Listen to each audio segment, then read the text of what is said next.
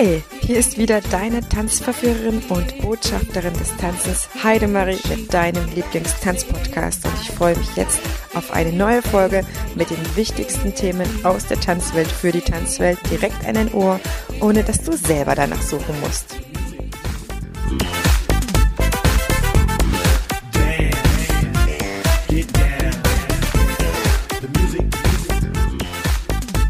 In unserer heutigen Folge geht es um einen weiteren Tanzstil, beziehungsweise zwei Tanzstile, Boogie Woogie und Rock'n'Roll. Und dazu habe ich mir Wolf Dieter Kraus aus Mettmann eingeladen. In Tänzerkreisen kennt ihr ihn unter Woody. Und er wird uns heute einiges dazu erzählen. Ich bin sehr, sehr, sehr dankbar, Woody, dass du heute Zeit für mich hast und ich hier bei dir in der Tanzschule sein darf. Ja, sehr gerne. Das ist ja mein Lieblingsthema und da möchte ich mich auch gerne mit dir drüber unterhalten.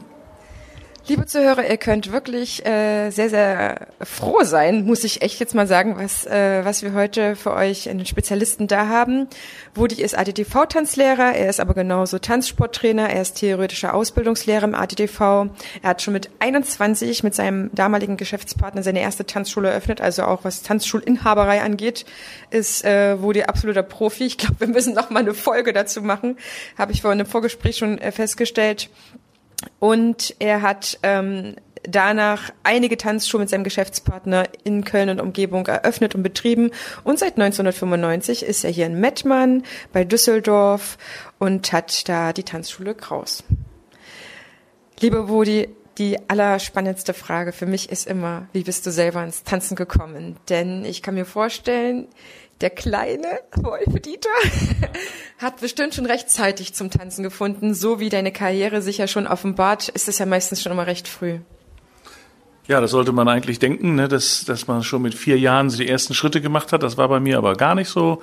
Ich hatte mit Tanzen überhaupt nichts zu tun. Ich habe als, als Junge begeistert Fußball gespielt und äh, ähm, ein bisschen Tischtennis und das war's dann eigentlich auch schon und bin dann so ganz schlicht und ergreifend mit einem Klassenkameraden zusammen in einen Tanzkurs gegangen, so der klassische Tanzkurs mit Walzer und Cha-Cha-Cha und habe da sofort ähm, extrem Gefallen dran gefunden und habe dann einfach so die klassische Tanzschulkarriere gemacht, so Bronze, Silber, Gold, Goldstar in der Tanzschule damit vorgetanzt und habe dann einfach gemerkt, das ist wirklich meine Leidenschaft. Wie alt warst du da? 15. 15, das ist immer so der, der, das Alter, wo man dann geschickt wird. Wurdest du geschickt oder wie bist du zum Tanzkurs gekommen? Ja, ich bin von einem Klassenkameraden geworben worden. Der kriegte dann irgendwie äh, eine Cola von dem Tanzlehrer oder irgendwie was und hat mich eben gefragt, ob ich einen Tanzkurs mache. Das Verkaufsgespräch lief so, er drehte sich im Biologieunterricht zu mir um, sagte, willst du nicht auch mal einen Tanzkurs machen? Dann habe ich meinen Nachbarn angeguckt, gesagt, ja, können wir mal machen. Fertig. Mega. Also es hat dich äh, wirklich schnell in Bann gezogen und du bist dann dabei geblieben und du hast dich sogar für den Beruf des Tanzlehrers entschieden. War das für dich so eine Selbstverständlichkeit oder hast du da ein bisschen länger gebraucht, dich dazu zu entscheiden? Nee, also äh, für mich war das eigentlich klar. Ab der elften Klasse und äh, meine Eltern, die sind zwei sehr tolerante Menschen gewesen und äh, trotzdem haben die da ziemlichen Widerstand geleistet und haben gesagt, ja, Tanzlehrer, das ist ja nichts, nichts Richtiges und willst du nicht lieber studieren? Und dann habe ich gesagt, nein, will ich nicht. Ich mache jetzt mein Abitur noch fertig, damit ich da die solide Basis habe und bin dann aber direkt nach dem Abitur in die Tanzlehrerausbildung nach Augsburg gegangen. Und meine Eltern haben auch gemerkt, dass ich da so äh, drauf fixiert war, dass man da nicht mehr lange widersprechen konnte. Also hast du ein bisschen Unterstützung dann von deinen Eltern bekommen. Ja, absolut. Und du bist ja der Spezialist für Boogie Boogie und Rock'n'Roll. Das heißt, im Vorgespräch hast du mir schon gesagt, dass eigentlich schon fast äh, noch in der Ausbildung zum Tanzlehrer der Rock'n'Roll dein Herz im Sturm erobert hat. Erzähl uns mal ein bisschen, wie das geschehen konnte. Ja, ich war ja damals äh, mit der Berufsausbildung äh, an der besten Quelle. Ich habe meine Ausbildung in der Tanzschule Trautz in Augsburg gemacht und der Rudi Trautz ist ja einer der erfolgreichsten deutschen Turniertänzer aller Zeiten und der hatte natürlich auch immer äh, Top-Turnierpaare da und ähm, hat eben auch mich damals äh, netterweise direkt unter seine Fittiche genommen. Ich war ja eigentlich von meiner Tanzschulentwicklung war ich jetzt äh, dran interessiert, Standard- und Lateintänze zu machen. In erster Linie Latein und habe dann bei ihm Privatstunden erhalten und wir haben dann so ein, eine Turnierfolge vorbereitet und ich war eigentlich so weit, auf mein erstes Profiturnier zu gehen. Dann ergab sich das eben, dass da irgendwie ein Sonderangebot, äh, da suchten sie noch Leute für ein Profi-Rock'n'Roll-Turnier und ich hatte mich da ja schon lange jetzt mit beschäftigt und war da ganz begeistert, weil ich sowieso die schnellen Tänze immer liebte und äh, dann habe ich damit gemacht und das war dann gleich so erfolgreich, dass wir dann dabei geblieben sind. Und meine Partnerin, die eigentlich mit mir Latein tanzen sollte, die hat das äh, netterweise auch mitgemacht und das hat dann richtig gut funktioniert. Das hat so gut funktioniert, Wodi, dass du Weltmeister geworden bist. Ja. Wie alt warst du da? Wie, wie habt ihr das gemacht? Ja, das war natürlich schon ein etwas längerer Weg. Ne? Da musste auch erst ein paar Mal in die Endrunde kommen und man musste sich natürlich dann auf allen möglichen Turnieren durchsetzen. Ähm, man hatte auch seine speziellen Konkurrenten und äh, ich war ja dann schon bei meiner neuen Tanzschule in Bergisch Gladbach und habe dann da also meine meine eigentliche ähm, Partnerin kennengelernt, die Dagi Polno. Die war dann bei mir im Rock'n'Roll-Kurs und äh, parallel dazu war ihr Vater in meinem Tanzkreis und sagte, ja, meine Tochter, die darf nicht mehr Kunst turnen, die sucht jetzt eine neue Sportart. Wäre das nicht was mit Rock'n'Roll? Und ich, ja, ja, bringen Sie die mal mit. Und dann stellte ich fest, ach, das ist doch die aus meinem Tanzkurs, die den Überschlag am besten konnte von, von allen Paaren. Und dann haben wir eben angefangen zusammen. Und das hat dann, also wie gesagt, sie war Kunstturnerin, sehr erfolgreiche. Und das hat natürlich dann gleich toll funktioniert und wir sind gut eingeschlagen und haben dann eben auch immer vordere Plätze belegt und haben dann 1981 unseren eigentlich größten Erfolg gehabt. Da haben wir den, den dreifachen Weltmeister äh, damals geschlagen und auch den damals amtierenden, amtierenden Amateurweltmeister. Das war eigentlich so sportlich der, der größte Erfolg und sind dann folgerichtig so im Jahr 82 dann auch World Cup Sieger und Weltmeister geworden. Und dann haben wir so eigentlich aus beruflichen Gründen äh, haben wir dann aufgehört. Also ich musste dann aufhören, weil ich eben, wie gesagt, mit meinem Partner da schwer im Tanzschulbusiness unterwegs war und der natürlich sich gefreut hat, dass ich Weltmeister geworden bin, aber dann gesagt hat, jetzt muss er auch mal hier ein bisschen mehr so für die Tanzschule da sein. Ne? Und dann äh, haben wir es eben an der Stelle einfach beendet, die Laufbahn, und haben gesagt, so jetzt machen wir mal die normale Arbeit wieder. Ist dir das sehr schwer, äh, schwer gefallen? Weil ich kann mir schon vorstellen, wenn man auf dem Siegertreppchen ist und du hast so viel geackert und dann sagt jemand zu dir, na, lass mal das Tanzen quasi sein und besinn dich irgendwie auf die solide Arbeit. Das hat dir bestimmt schon, das ist nicht so einfach gefallen, oder? Ja, es war, war natürlich schwer und man steht dann so im Mittelpunkt, ne, hat plötzlich hunderte von falschen Freunden als, als Weltmeister und es ist ja auch so komisch, dass die Menschen das so extrem einteilen. Also als Weltmeister ist man irgendwie der super Wichtige und wenn man nur Zweiter ist, dann wird man schon gar nicht mehr weiter interviewt oder gefragt, da, obwohl der ja dann fast genauso gut ist. Ne? Also das war schon komisch, aus diesem ganzen Zirkus dann so auszusteigen. Es passte aber von uns ähm, inhaltlich auch ganz gut, denn ähm, für die weitere Entwicklung des Rock'n'Roll war ich eigentlich so innerlich nicht so aufgestellt. Äh, es war die Zeit, wo es anfing mit diesen freien Salti, dass man also die Dame vier Meter in die Luft hochschmeißt und die macht dann oben äh, ihren Salto alleine und wird von mir wieder aufgefangen. Das, äh, das war für mich auch eigentlich nicht mehr so richtig der Rock'n'Roll. Also meine Spezialität war mehr dieser Übergang von Tanz in die Akrobatik und von der Akrobatik in den Tanz und überhaupt auch diese, diese Tanztechnik. Das war eigentlich unsere große Stärke. Da waren wir auch in den vorigen Turnieren immer schon die, die Besten. Und äh, das hörte zu der Zeit so ein bisschen auf. Da kamen also immer mehr Akrobatikdamen vom Turmspringen oder vom Kunstturnen damit rein. Die Herren, die hatten so eigentlich äh, ein bisschen andere Kraftausgangssituation als ich. Die waren alle einen Kopf größer als ich und hatten äh, die Schultern ein bisschen breiter. Und da weiß ich auch gar nicht, wie weit ich da weiterhin Erfolg gehabt hätte. Äh, zumindest war es dann nicht mehr so ganz meine Sportart. Also äh, ich fand, ich habe immer diesen tänzerischen Aspekt da so im Vordergrund gesehen. Das heißt, der Tanzstil an sich hat sich ein bisschen so entwickelt oder weiterentwickelt, kann man ja egal sagen, in so eine Richtung, die dir eh nicht mehr so äh, viel Leidenschaft äh, bestellt hat, sage ich mal. Mhm. Dann hast du äh, einige Tanzschulen geführt und aufgemacht mit deinem Geschäftspartner. Und hast aber trotzdem äh, nach einer Weile auch den Boogie Woogie für dich entdeckt. Wie war das? Weil wenn man so eine große Tanzleidenschaft hat, äh, wie, wie hat da Platz noch eine andere?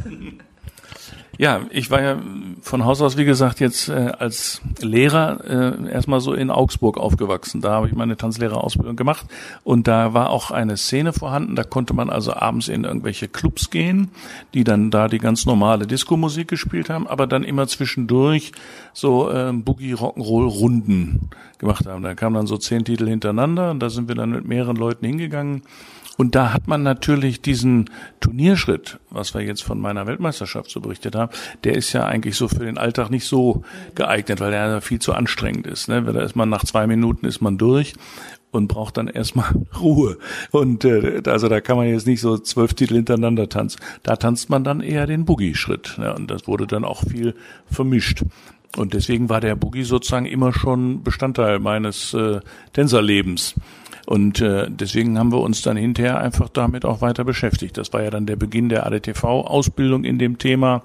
Und da haben wir dann erst angefangen, das auch mal schriftlich niederzulegen, was da jetzt die unterschiedlichen Techniken sind. Im Rock'n'Roll sechser Schritt, im Rock'n'Roll neuner Schritt, im Boogie gibt's einen vierer Schritt und einen sechser Schritt und einen achter Schritt und das war alles sehr kompliziert. Und die Szene hatte dann wieder ihre eigenen Begriffe. Die einen fingen bei, beim Rückwärtsschritt an zu zählen, die anderen beim Seitwärtsschritt und das war alles ein großes Durcheinander. Und deswegen wollten da die, die zuständigen Leute im ADTV natürlich gerne, dass da mal so ein bisschen Ordnung reinkommt und das haben wir dann für die Tanzlehrerausbildung eigentlich gemacht. Das heißt, schon immer bist du der Dozent oder Ausbildungslehrer für Boogie Woogie und Rock'n'Roll. Man kommt quasi nicht an dir vorbei.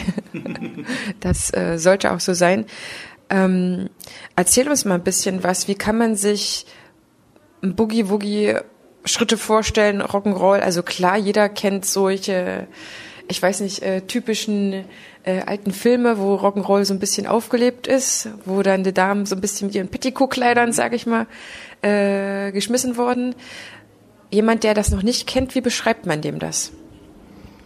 Ja, es kennen ja viele auch aus dem normalen Tanzkurs den Jive, der ist auch so nochmal ein Bruder vom Boogie Woogie. Ne? Und das sind jetzt einfach nochmal so verschiedene Spielformen. Aber genau das, was du gesagt hast aus den alten Filmen, Petticoat und die, die Männer jetzt irgendwie in einer Jeans und einem Hemd und einer, äh, einer Schnürkrawatte oder sowas.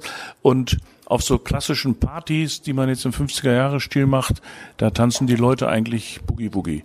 Und äh, der hieß in den 50er Jahren hieß der auch Rock'n'Roll eigentlich. Das war so der Urbegriff für alle Tanzformen. Aber wir haben das dann hinterher in der Ausbildung einfach so unterteilt, dass wir gesagt haben, so Leute, stellt euch das jetzt vor, wer jetzt hier aufrecht, kerzengerade steht, und äh, ein athletisches Gesicht macht und jetzt unheimlich einen reißen will, der tanzt jetzt neuner Schritt, der tanzt jetzt Rock'n'Roll, der hat dann so einen Turnieranzug an, diese Stretchanzüge, die Mädchen in kurzen Röckchen wie die Eiskunstläuferin, das ist Rock'n'Roll, das macht man im Trainingsanzug, das macht man als Sport sozusagen. Und Boogie Woogie, das ist der Gesellschaftstanz. Da gehe ich auf Partys, da äh, tanze ich einfach aus Spaß aller Freude so vor mich hin. Da mache ich äh, keine Wettbewerbe, sondern tanze so wild drauf los. Äh, es gibt natürlich im Boogie Woogie Wettbewerbe und es gibt auch im Rock'n'Roll verschiedene Verbände und das ist natürlich das klassische Nebeneinander her. Aber es gibt eben eine sehr starke Boogie-Szene auch in Deutschland, die sozusagen neben dem ADTV herlaufen, wie das in vielen Spezialtänzen ist. Also ich habe auch bei mir in der Tanzschule so zwei, drei Paare so mittleren Alters, die sind so Anfang 50 und äh, die fahren eben jedes zweite Wochenende hier irgendwo in Nordrhein-Westfalen zu einem Boogie-Tanztreff. Da kommen alle im 50er-Jahre-Look und da gibt's auch so spezielle Discjockeys, die dann die Musik da kennen und dann kommt immer einer, der mit seinem Cadillac vorfährt und äh, also das ist ganz urig. Die, die leben sozusagen auch in dieser Zeit. Ne? Erzähl uns mal was zur Geschichte. Weil ich glaube, das gibt auch immer noch mal Aufschluss. Wie hat sich der Tanz entwickelt? Vielleicht, wo ist der Ursprung? Ich weiß auch gar nicht, ob man sowas sagen kann. Für viele Tänzer kann man es gar nicht mehr so ordnen. Aber ähm, wie ist das eine aus dem anderen entstanden? Äh, kannst du uns das vielleicht zusammenfassen? Wahrscheinlich kann man dazu äh, Stunden referieren, aber ja. um so einen groben äh, Überblick zu haben. Ja, also das ist ja schon entstanden in den 20er Jahren. Also der, der Charleston hat da zum Beispiel auch mit zu tun. Der ist ein Vorläufer des Swing. Äh, es gibt in, im modernen Swing-Tanzen, im, im Lindy Hop, gibt es auch Figuren, die Charleston heißen. Und äh, der Begriff Lindy Hop ist ja auch entstanden äh, aus diesem Atlantikflug von Charles Lindbergh. Der ist da eben gerade heile in Amerika angekommen und deswegen haben die den neuen Partytanz, den die da gerade irgendwie in den Salons äh, konstruiert hatten, den haben die dann Lindy Hop genannt. War eigentlich ursprünglich ein Tanz für Einzeltänzer. Genauso Boogie Woogie ist auch eigentlich ursprünglich ein Tanz für Einzeltänzer. So als äh, wenn jetzt in der Beatles-Ära alle so wild drauf losgetanzt haben. So war das damals eben mit Boogie Woogie auch. Ne? Und dann hat man das eben irgendwann angefangen, paarweise zu tanzen. Und in dem in dem Film äh, mit Bill Haley äh, wird das ja richtig so äh, praktisch auch dargestellt, wie der, der Tanz entstand, dass der da als Kapelle war und irgendwen dann da plötzlich gesehen hat, der da tolle Schritte zugemacht hat und dann hat sich das einfach so rumgesprochen. Und ähm, diese Vermischung zwischen Rock'n'Roll und äh, Boogie Woogie, die gab es damals natürlich ganz krass. Also sie waren, es wurden auch im Boogie Woogie Akrobatiken gemacht, es wurden da auch Kick-Elemente gemacht und selbst im modernen Rock'n'Roll, die ganzen äh, Meisterpaare der letzten Jahre tanzen alle einen Kickball Change, den es aus dem Rock'n'Roll gibt und da kann man jetzt natürlich endlos drüber streiten, wo war er zuerst, im Boogie oder Rock'n'Roll. Also diese Aufteilung in, in die Sportform und in die Alltagsform ist eigentlich so die verständlichste. Ne? Aber die Geschichte äh, fing also, wie gesagt, schon Ende der 20er Jahre an und ging dann durch äh, verwirrende Kriegszeiten äh, irgendwie in die 50er Jahre über. Da entstand ja dann diese Musikrichtung Rock'n'Roll mit, mit Elvis Presley und äh, Buddy Holly und Bill Haley und die haben ja dann da unglaubliche Märkte erobert. Rock Around the Clock war ja die, die äh, Hymne von Bill Haley. Und die war dann plötzlich die Nummer eins der Single-Charts. Ne? Die hat also, glaube ich, insgesamt 25 Millionen Singles verkauft. Also äh, ich glaube sogar mehr als White Christmas oder, oder zweiter Platz hinter White Christmas. Also auf jeden Fall ein irrer musikalischer Erfolg und dadurch entstand natürlich auch immer mehr Tanzgeschichte. Wie kam der Boogie Woogie oder der Rock'n'Roll dann nach Deutschland? Weil das sind ja, wir haben ja im Vorgespräch schon so ein bisschen äh, gefachsimpelt, welcher Tanzstil eigentlich seinen Ursprung in Deutschland hat. Marsch und Polka sind uns eingefallen. Mhm. Wann kam so die Welle nach Deutschland? Es hat ja immer, jeder Tanz hat so eine, so eine ganz fruchtbare Zeit, so eine ganz fruchtbare Welle. Dann ebbt das ein bisschen ab. Mhm. Kannst du uns was dazu sagen? Ja, also ich, über die Kriegswirren zum Beispiel gibt es auch einen ganz tollen Film, der heißt die Swing Kids. Ist eigentlich so ein gesellschaftskritischer Film über junge Menschen, die äh, in der Nazi-Zeit, also auch in der Kriegszeit, Swing getanzt haben, der ja damals verboten war. Da waren dann so ganz verrückte Szenen, wie die ja schnell fliehen mussten, wenn dann da eine Kontrolle kam und so. Also ganz tolle Tanzszenen da drin. Und äh, das war also in den 50er Jahren eben in Deutschland auch ganz populär, so wie wir jetzt die amerikanischen Idole haben. So hatten wir ja in Deutschland den Peter Kraus und den Ted Herold, die eben diese ganzen Rock'n'Roll-Songs auch erst nachgesungen haben und dann auch eigene komponiert und gesungen haben. Und äh, das gehörte dann wirklich so zur Entstehungsgeschichte auch des, des Boogie-Tanzens oder Rock'n'Roll-Tanzens in Deutschland. Und die Musik, die man derzeit nutzt, ist das sehr, sehr speziell? Oder ist es nach wie vor noch die Musik aus den 50ern oder ist es freier geworden? Ja, wir machen also in der in der Levelausbildung für die Tanzlehrer, da äh, bemühen wir uns auch mal so alte Klassiker zu spielen, weil die kennt ja heute oft keiner klar, die ich jetzt eben genannt habe, Tutti Frutti und so, die kennt eben jeder, aber so richtig tolle alte Songs, die super Rhythmen haben, da freuen sich dann immer unsere Tanzschulaspiranten, ne, dass sie mal so richtig authentische Musik haben. Aber die, äh, der Rock'n'Roll als Musikrichtung ist ja überhaupt nicht wegzudenken. Also man spricht ja heute auch von Rockmusik und die Rolling Stones haben Rockmusik gemacht. Und ähm, es gibt eben heute auch noch äh, Bands, also ich zitiere mal die Baseballs. Das ist eine Kapelle, die mit einer ganz tollen Musikalität so klassische Songs aus der Pop-Szene einfach mit Rock'n'Roll-Musik unterlegt haben und da so ein Tempo drunter gelegt haben, auf die man ganz toll tanzen kann. Und äh, es gibt immer wieder aktuelle Titel, die im Original Rock'n'Roll-Rhythmus sind. Ne? Also wir versuchen das möglichst zu mischen. Wenn ich jetzt gerne Boogie Woogie lernen möchte, dann komme ich ja am besten in die Tanzschule Kraus nach Mettmann, weil du da bist. Und äh, ich äh, vermute einfach, dass man es ja am authentischsten auch lernen kann, weil du ja der Erste eigentlich mit warst, der das im ATTV auch wirklich vorangebracht hat. Ja, im Vorgespräch hast du mir erzählt, da gab es nur einen vor dir, der hat dann auf, oder der wurde auf dem Antago dann vorgestellt, als du dein, äh, deine äh, Tanzlehrer äh, begonnen hast. Natürlich gibt's auch andere Tanzschulen, wo man es lernen kann, aber ich bin nun mal in Düsseldorf, ich würde zu dir kommen. Und wie kann ich mir das vorstellen? Ist es ein sehr schwerer Tanz? Gibt's einen Grundschritt? Und äh, wie, wie baut sich das vielleicht auch auf? Also dass jemand, der jetzt noch gar keine Ahnung hat, vielleicht tanzt er auch schon, vielleicht auch nicht, aber wie könnte man das ihm so ein bisschen erklären, auch schmackhaft machen? Ja, also die, die Titel, die ich eben zitiert habe, das sind ja meistens sehr schnelle Titel. Und deswegen gibt's im Boogie eben einen sehr entspannten äh, Vierer-Grundschritt, der praktisch so äh, läuft wie der Foxtrot-Rhythmus mit lang, lang, kurz, kurz, lang, lang, kurz, kurz. Und damit habe ich eigentlich äh, überhaupt keine Probleme, auch so schnelle Musiktitel zu vertanzen. Und deswegen machen wir diesen ganz leichten Schritt als allerersten, damit man überhaupt mal Zugang zu der Musik findet, ein bisschen Rhythmus hat. Und natürlich auch, das ist ja im Boogie auch ganz wichtig, dass die Herren von Anfang an lernen, ihre Damen zu führen und die Damen sich eben entsprechend dann auch führen lassen. Und äh, das ist bei uns schon Bestandteil des normalen klassischen Gesellschaftstanzkurses auch, bei den Erwachsenen jedenfalls. Bei den Jugendlichen machen wir gleich den Jive, wo man in der Zeit, wo, wo ich jetzt die vier Schritte äh, erwähnt habe, muss man da acht Schritte machen. Und die Jugendlichen haben dann Spaß, sich da kräftig reinzustürzen. Aber bei den Erwachsenen machen wir das dann eben so lässig, damit das dann auch etwas cool nach Boogie aussieht.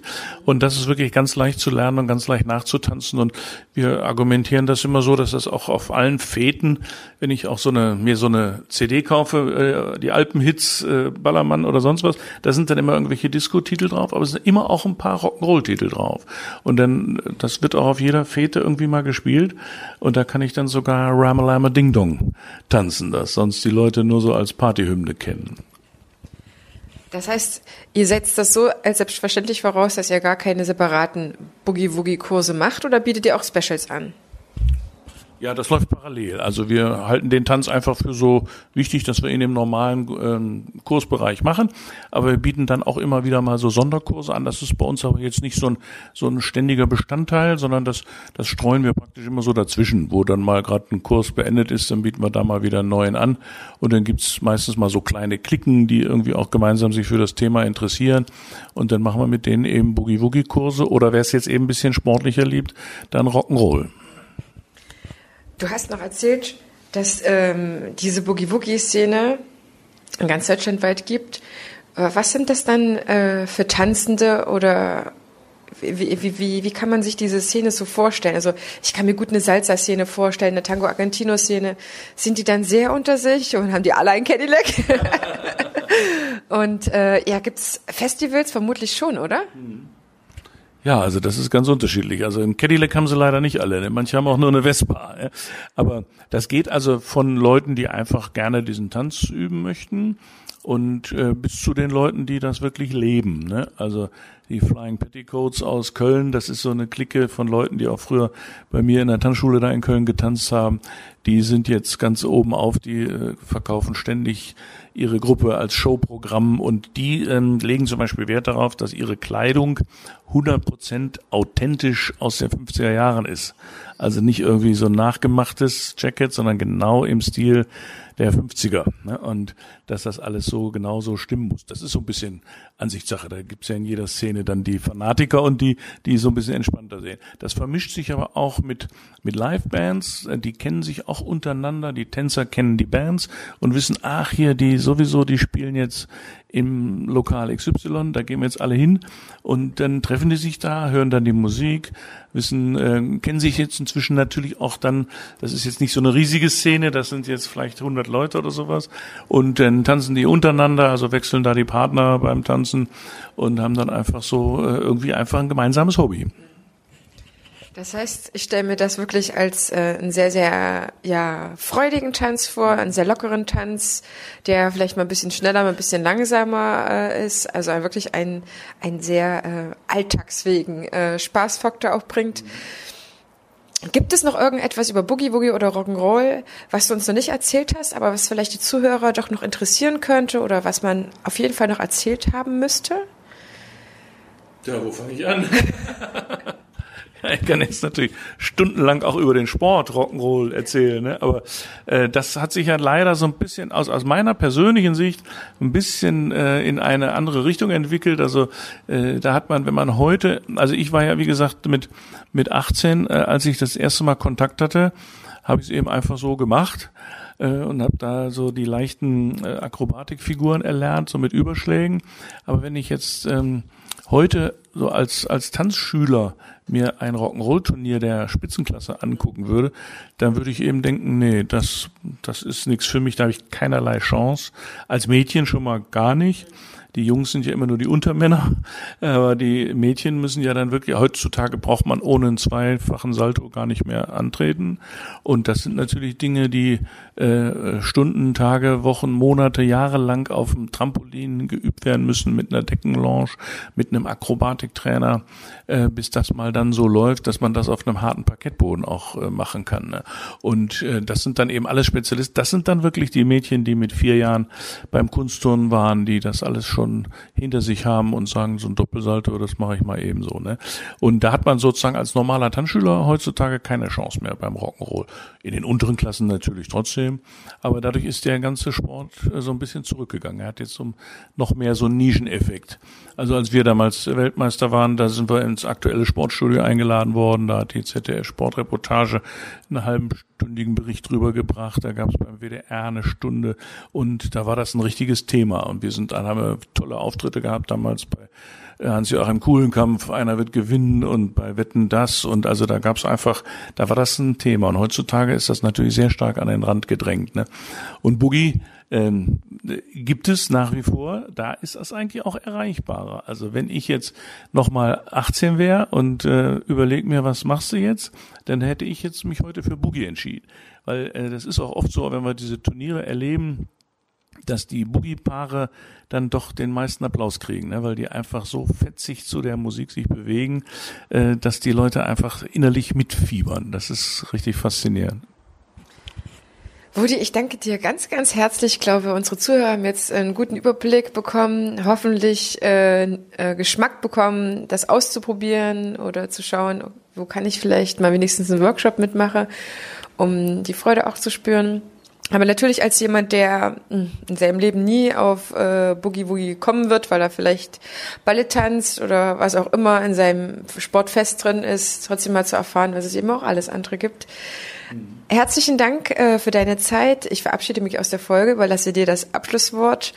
Warum sollten die Menschen denn mehr tanzen? Was liegt dir am Tanzen? Oh, das ist ja schon eine richtig philosophische Frage. Ne? Ich meine, da gibt's ja inzwischen zahlreiche Bücher und Studien drüber, dass äh, Tanzen eine unheimlich gesunde Sache ist.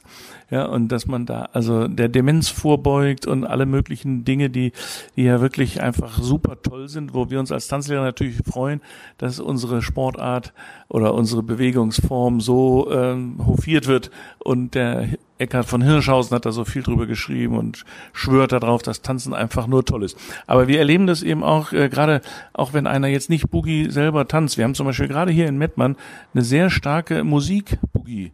Affinität. Also wir gibt's immer so Fest, das Heimatfest und den Blotschenmarkt und den Weinsommer und da ähm, treten immer wieder Boogie-Pianisten auf auf der kleinen Bühne und die werden hier frenetisch gefeiert. Also alle Menschen lieben eigentlich auch die Musik und das habe ich auch dann früher bei meinen Showtänzen gemerkt. Äh, wenn die Musik kam, dann fingen die Leute, auch, auch wenn sie nicht Tänzer waren, fingen einfach an mitzuwippen. Es ist einfach so ein Lebensgefühl, was da transportiert wird und äh, das hilft sehr vielen, glaube ich, ein fröhliches Leben zu führen.